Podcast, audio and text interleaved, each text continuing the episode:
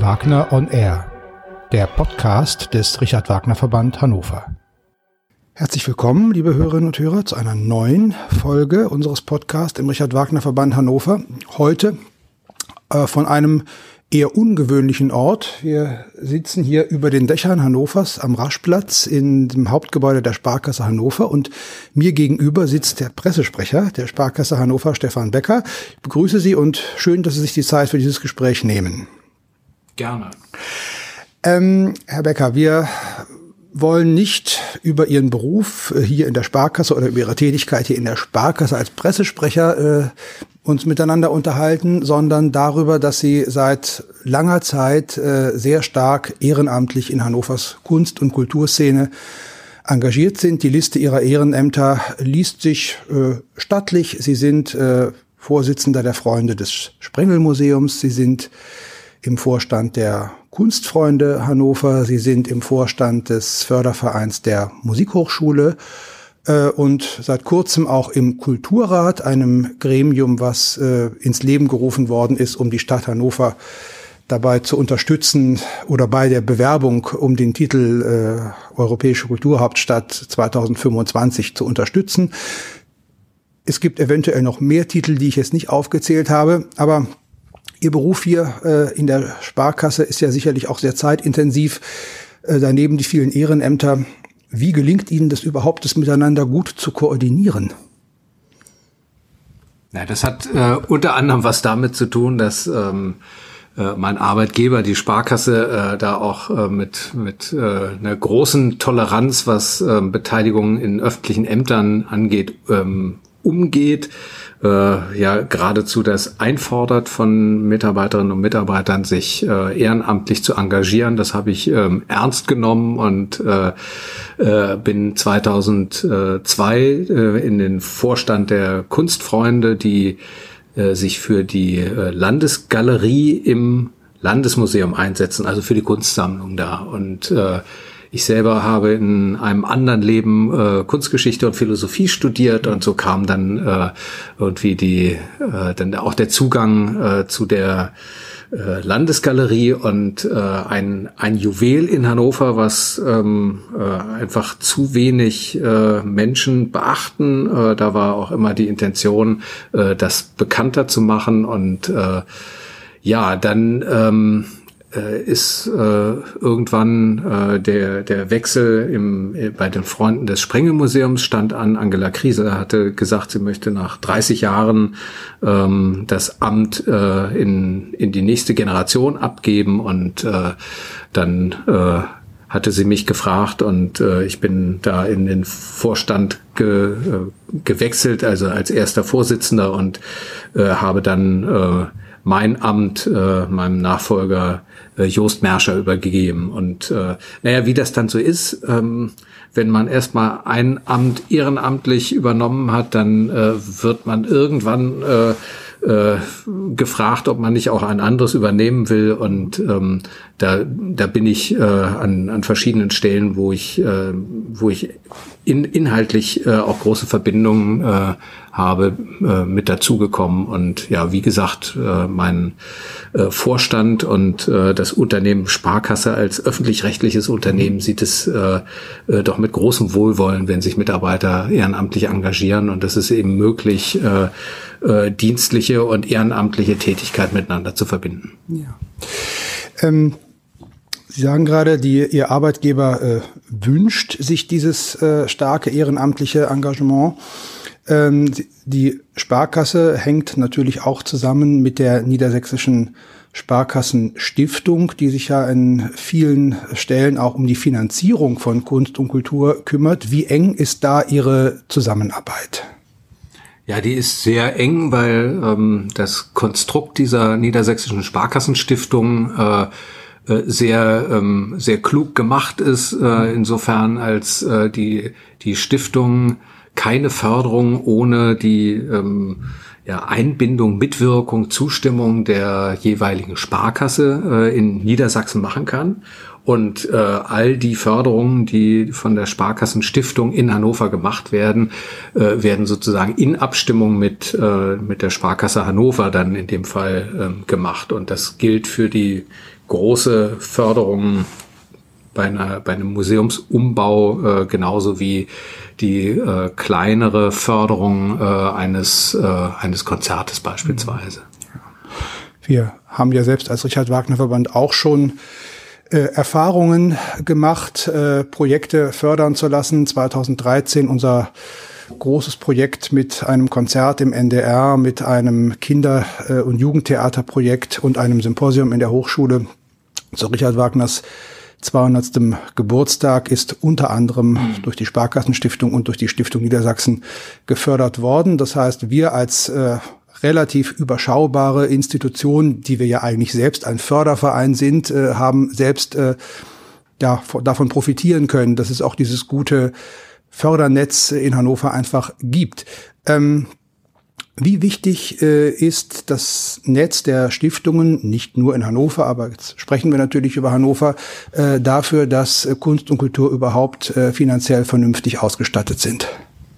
Ja, es ist extrem wichtig. Also ähm, keine äh, der äh, beispielsweise bezogen auf die auf die bildenden Kunst ähm, keine der Institutionen sei es ähm, die, die ganz äh, sozusagen die Flaggschiffe, wenn man jetzt mal auf die zeitgenössische Kunst guckt und sagt, äh, Sprenger Museum, Kästner Gesellschaft und äh, Kunstverein, aber auch sowas wie Eisfabrik und, äh, und Faust äh, Kunsthalle und äh, der Kunstverein Langenhagen, äh, die könnten gar nicht arbeiten ohne, ähm, äh, ohne Stiftungen, die, äh, die ihr Programm mitfördern äh, auch wenn sie eben äh, personell ähm, wenig, äh, wenig Kosten produzieren, aber der, äh, das, das Ausstellungsmachen hat eben einfach seinen Preis und der äh, ist nie und nimmer durch äh, Eintrittsgelder zu erwirtschaften, äh, so dass man ähm, wie auch äh, in früheren Zeiten darauf angewiesen ist, dass es äh,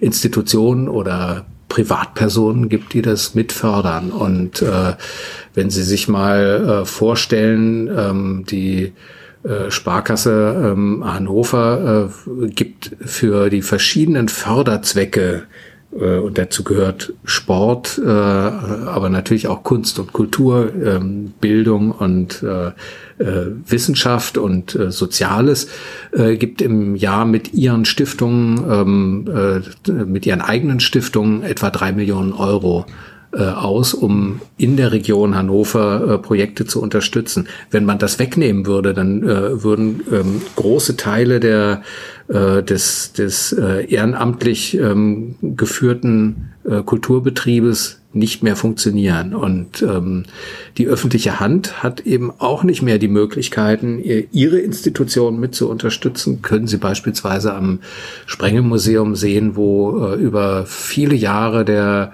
äh, Ankaufsetat dieses Museums äh, mit, äh, mit der internationalen Sammlung äh, bei null Euro lag. Äh, das heißt, alle Erwerbungen, die ja eben auch zeitgebunden dann mal zufällig auftauchen und dann auch realisiert werden müssen, beispielsweise ähm, der Ankauf der, ähm, des äh, Nachlasses von Otto Umbeer und äh, andere, äh, andere große, ähm, äh, große Dinge, die müssen mit einem riesigen Kraftakt immer außer der Reihe gelöst werden und gäbe es nicht ähm, Förderer, beispielsweise wie die Freunde des Sprengemuseums, aber auch Institutionen wie Stiftungen und da ist die niedersächsische Sparkassenstiftung, die Stiftung Niedersachsen, aber auch die VHV-Stiftung zu nennen. Ähm, gäbe es die nicht, dann wären eben solche, ähm, solche Ankäufe und solche Entwicklungen dieser Institution nicht möglich. Das sind jetzt oder waren jetzt sehr konkrete Beispiele für äh, die Früchte sozusagen der finanziellen äh, Förderung. Nun geht es aber im Bereich Kunst und Kultur, Stichwort ehrenamtliche Arbeit, ja aber auch sehr viel um ideelle Förderung. Äh, fast äh, jede große Institu kulturelle Institution in Hannover hat ihren eigenen Förderverein, äh, der ja nicht nur die Funktion hat, finanziell zu unterstützen, sondern auch durch seine ehrenamtliche Arbeit äh, ideell ähm, zu unterstützen. Hm, es ist gut und richtig und wunderbar, dass es diese Institutionen gibt, aber ähm, würden die, äh, also die, die diese Fördervereine gibt, würden die Institutionen es ohne diese Fördervereine jetzt mal nur auf dieser ideellen Ebene vielleicht äh, sehr schwer haben, überhaupt auch äh, nach außen äh, oder schwerer haben, nach außen zu wirken und das, wofür sie stehen, wirklich auch zu repräsentieren. Ja, da sehe ich die Fördervereine auch immer als Sparringspartner für diese Institutionen, die natürlich als ähm, Kulturinstitutionen immer auch ein, äh, eine gewisse Innensicht haben. Die, ähm, die haben ihre, ihre spezifischen Abläufe. Das gilt für ein städtisches Museum äh, äh, allemal im, äh, bei, bei Kunstvereinen, äh, die äh, die in freier Trägerschaft sind, ist das ein bisschen anders. Die haben vielleicht eine äh, weniger äh, sozusagen diese, diese städtische Brille mit auf. Aber ähm, jede Institution, die, ähm, äh, die, die äh, eine eigene, eine, eine eigene Produktion hat, äh, ist, äh, hat einfach auch immer ihre, ihre begrenzte Sichtweise auf, ähm, auf ihr Programm und auf das, was sie tut. Äh, in dem Moment, wo ähm, Fördervereine dazukommen, kommt ein gesunder Außenblick drauf, äh, sozusagen der Blick der, man kann sagen, der städtischen Gesellschaft oder der Regionsgesellschaft äh, auf diese Institution. Und das brauchen die. Die müssen auch noch mal hören, äh, äh, sind wir eigentlich mit unseren Angeboten, erreichen wir da ähm, das Publikum, müssen wir in der Vermittlungsarbeit vielleicht irgendwie nochmal andere Zielgruppen ansprechen. Wir sprechen in diesen Zeiten von äh, von dem äh, barrierebefreiten Zugang zu, ähm, äh, zu Kunst- und Kultureinrichtungen. Und das meint eben nicht nur ähm, rollstuhlgerechte ähm, Zugänge und ähm, äh, Texte in, in allen möglichen Sprachen, sondern äh, eben auch verschiedene ähm, äh, Bevölkerungsgruppierungen mit unterschiedlichem Hintergrund anzusprechen. Ähm, das können Institutionen von sich aus denken. Ähm, Fördervereine helfen ihnen auch äh, vielfach äh, da auf, mit auf die, auf die Spur zu kommen und äh, eben auch mit zu bedenken, was im gesellschaftlichen Raum so, äh, ähm, so los ist und äh, wo man dann eben auch sagen kann, ähm, Kulturinstitution, ihr seid nicht nur Teil des Kulturbetriebs, sondern ihr seid auch Teil einer städtischen Gesellschaft und ihr habt auch eine spezifische Funktion,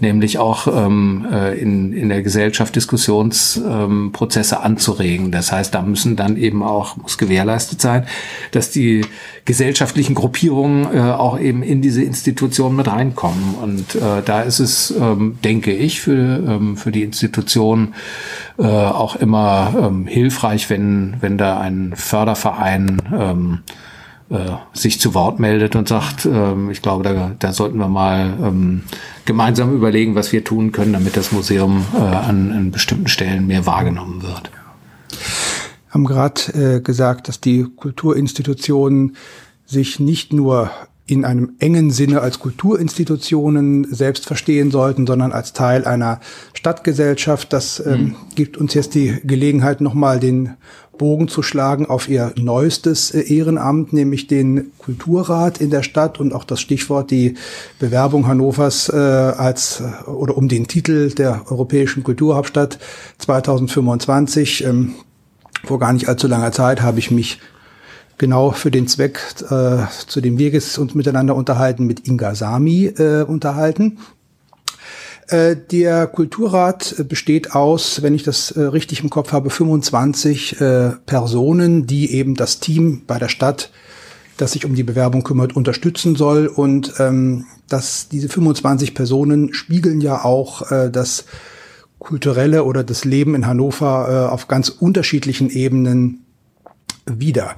Äh, wie hat dieses Gremium äh, seine Arbeit aufgenommen äh, und wie beobachten Sie aus Ihrem aus Ihrer Perspektive jetzt als Teil dieses Gremiums äh, den Bewerbungsprozess, den Verlauf dieses Bewerbungsprozesses? Ja, die Arbeit aufgenommen im, im Dezember haben wir ähm, sehr ähm, äh, sehr konkret arbeitend. Ähm, da das Kultur ähm, hat für den für diesen Termin äh, erste Sitzung, nachdem wir äh, uns vorgestellt haben und die die Formalien abgearbeitet haben, äh, wurden wir dann zu verschiedenen Aspekten äh, der äh, Kulturhauptstadtbewerbung ähm, gebeten, äh, in so einem kleinen Brainstorming mal Ideen zusammenzubringen. Äh, da ging es um die Frage, womit profiliert sich Hannover und äh, äh, wie könnte äh, eine künstlerische Beratung äh, aussehen, die dann irgendwann mal in, im Laufe dieses Prozesses äh, gebraucht wird. Also das war ähm, richtig sofort sozusagen der Sprung in die äh, in die Arbeitsatmosphäre und das ist immer wieder erstaunlich, wie äh, äh, wie schnell man in ähm, relativ kurzer Zeit, das war eine Viertelstunde, 20 Minuten, äh, man zu Ergebnissen kommt, die dann auch irgendwo eine äh, in, in einer verdichteten Form dann in, in so einen Prozess auch mit eingeführt äh, werden können. Inzwischen ist ja das, äh, das Motto der äh, Kulturhauptstadtbewerbung äh, spezifischer auf den Punkt gebracht worden mit, äh, mit dem Slogan Hier jetzt alle, wo es eben um diese europäische Perspektive gehen wird und die ähm, die Frage, wie man äh, europäische Werte revitalisieren kann in einer Zeit, in dem eben äh, Europa äh, doch Erosionserscheinungen aufweist und ob das nicht äh, mit einer Initiative von Hannover aus und mit äh, einer ähm, Umsetzung innerhalb der Kulturhauptstadt äh, Bewerbung ähm, forciert werden kann.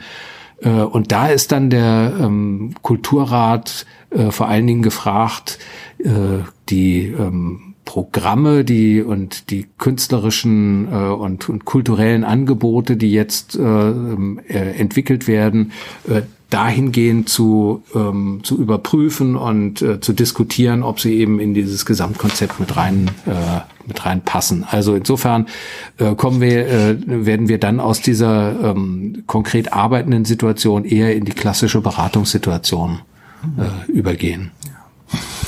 Es ist sicherlich noch zu früh äh, Prognosen anzustellen, aber aus ihrem aus ihrer persönlichen Beobachtung dieses Prozesses heraus, ähm, welche Chancen sehen Sie für Hannover, den Zuschlag sozusagen für diesen Titel zu bekommen?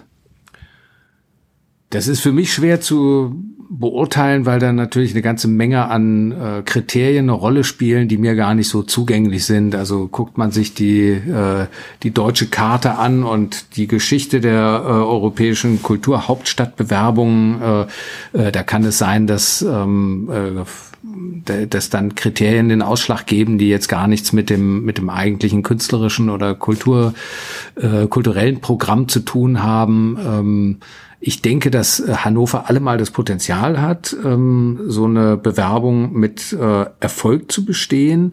Es gibt äh, sehr, sehr viele ähm, tolle Institutionen von der von den soziokulturellen Angeboten bis hin zur Hochkultur, die wir in Hannover haben und die man unter so einer Kulturhauptstadt-Programmatik auch in, in äh, vorbildlicher Weise äh, zusammenarbeiten äh, lassen kann. Wir haben eben mit dem äh, mit mit dem äh, Aspekt Garten und Grün in Hannover ein, ein Fund, mit dem wir wuchern können, dass man eben auch ohne das, äh, die, die, die Angebote irgendwo zu beugen oder überzustrapazieren, auch wirklich äh, unter diese, diese Programme bringen kann. Es wird viel davon abhängen, ähm, äh, wie man äh, den sozusagen mit Überblick ein Gesamt ähm, schnüren kann aus diesen Angeboten und plausibel machen kann, dass sich die, äh, die Stadt und ich würde auch immer sagen, die Region äh, sich in den nächsten äh, fünf Jahren äh, sehr, sehr ähm, konzentriert und fokussiert auf, auf dieses Ziel hin entwickeln will. Und dass es ein Ziel ist, was eben nicht nur in einem Jahr äh, sozusagen ein großes Feuerwerk abbrennt, sondern was äh, tatsächlich die äh, die die kulturellen die kulturelle Infrastruktur in äh, in Hannover nachhaltig entwickelt und nachhaltig heißt dann eben auch wirklich, dass es über über das Jubiläumsjahr hinausgeht. Ja die kulturelle Infrastruktur zu entwickeln, ähm, bedeutet ja natürlich auch oder verlangt, äh, dass äh, die Institutionen auf den unterschiedlichsten Ebenen einfach auch sehr gut miteinander mhm. äh, zusammenarbeiten. Dann kommen wir nochmal äh, kurz zum Abschluss zurück auf den Status quo sozusagen der Kunst- und Kulturfördernden Vereine in Hannover. Äh, wir selbst als Richard Wagner Verband äh, machen durchaus die Erfahrung, äh, dass es für uns natürlich oft einfacher ist, äh, Veranstaltungen zu organisieren, aber auch äh, für unsere Außenwirkung durchaus äh, profitabel, wenn wir etwas nicht im Alleingang machen, sondern mit anderen Institutionen kooperieren. Und das ist auch ein Punkt, von dem wir uns wirklich wünschen, das noch sehr viel mehr auszubauen. Ähm, die Kooperation zwischen den Kunst- und Kulturfördernden Vereinen in Hannover, so wie sie jetzt ist, ähm, würden Sie sagen, dass das, äh, dass das gut funktioniert oder gibt es da noch Potenzial, dass jetzt auch unabhängig von dieser Kulturhauptstadtbewerbung da äh, das einfach noch zu verbessern, dass die äh, einzelnen äh, Vereine und Verbände, die sich äh, um die Kunst und Kultur in Hannover kümmern, noch mehr miteinander äh, arbeiten und da wirklich sich als äh, so als Protagonisten sozusagen an einem gemeinsamen Strang verstehen. Mhm. Natürlich ist da ähm, Potenzial nach oben äh, und sicher auch jede Menge Potenzial nach oben. Äh, erste Ansätze gibt es, also so wie ich sie kennengelernt habe, wenn äh, äh, beispielsweise die Kunstfreunde äh, im, äh, in der Landesgalerie äh, Konzerte ähm, ausrichten, die mit Studierenden der Musikhochschule gemacht werden, dann läuft das äh, in sozusagen im Brückenschlag zwischen äh, Landesmuseum und äh, Musikhochschule, wenn äh, Kunstverein und Kästnergesellschaft und äh, Sprengel Museum äh, Made in Germany ausrichten, dann arbeiten die drei äh, Fördervereine da zusammen. Ähm, es ist natürlich so, dass äh, Fördervereine ähm, äh, ehrenamtlich geführt ähm, schon gut damit ausgelastet sind, die die eigene, ich will es mal sagen, Tagesarbeit äh, abzuleisten, für die eigene Institution da zu sein. Es ist immer ein besonderer Kraftakt und ähm, erfordert mehr Abstimmung, wenn man mit anderen Vereinen noch zusammenwirkt. Deswegen fällt das äh, manchmal unter den äh, unter den Tisch, aber ähm, ich ich finde es lohnenswert, darüber nachzudenken, wie man eben auch durch Anreize äh, befördern kann, dass äh, Institutionen über ihre Fördervereine, aber auch über die Institutionen selber mehr miteinander ähm, äh, gemeinsame Chancen entdecken. Also stellen Sie sich nur mal vor, äh, dass die Landesgalerie und das Sprenge Museum äh, die zusammengenommen eine fantastische, durchgängige äh, äh, Sammlung und Erzählung der Kunstgeschichte von der Frühromanik bis zur Gegenwart äh, zeigen. Wenn die sich äh, so zusammentun, dass ähm, äh, die den Museumsbesuchern klar ist, dass die zusammengehören wie äh, beispielsweise in München äh, alte Pinakothek und neue Pinakothek.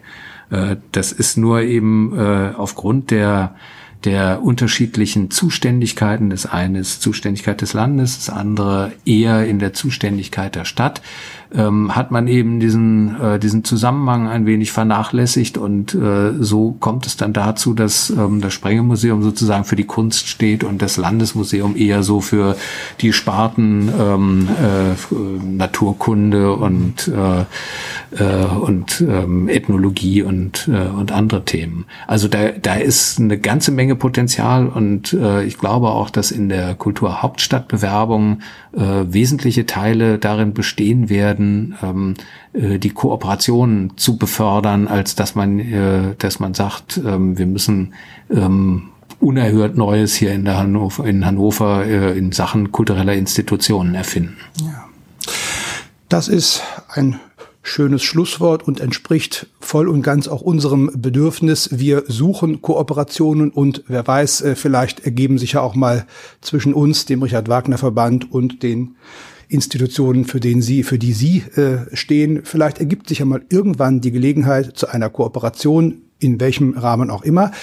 Herzlichen Dank äh, für dieses Gespräch über die Notwendigkeit und über die Unverzichtbarkeit von institutioneller wie finanzieller Förderung für Kunst und Kultur in Hannover. Und wir verfolgen weiterhin mit Interesse das Thema Kulturhauptstadt, aber natürlich auch ansonsten alles, was die Fördervereine in Hannover für die Kunst und Kultur bewegen. Herzlichen Dank, Herr Becker, für dieses Gespräch.